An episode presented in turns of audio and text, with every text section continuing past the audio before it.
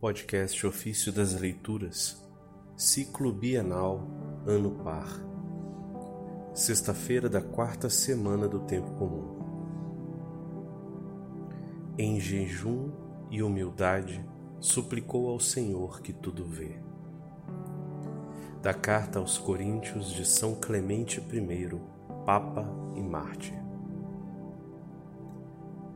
Quem dentre vós é generoso, misericordioso, pleno de caridade, dizei: Se é por minha causa que há revolta, discórdia e cisma, eu me retiro. Parto para onde quiserdes e faço o que for pedido pela comunidade, desde que apenas o rebanho de Cristo viva em paz com os presbíteros constituídos.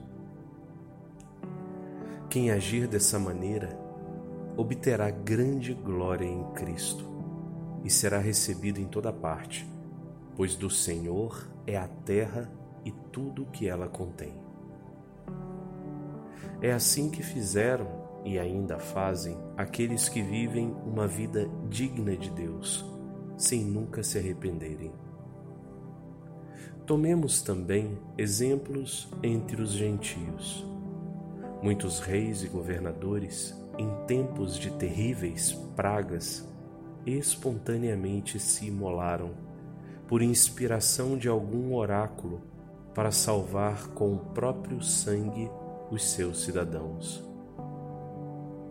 Muitos outros se retiraram para o exílio para pôr fim à sedição.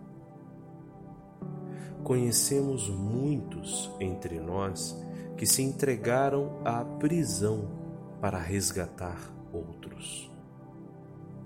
Muitos se entregaram à escravidão para sustentar os demais com o preço da própria liberdade.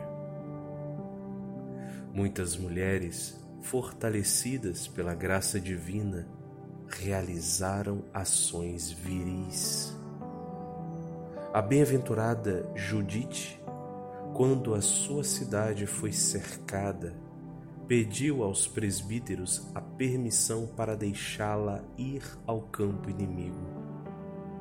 Expondo-se ao perigo, saiu por amor à pátria e ao povo assediado.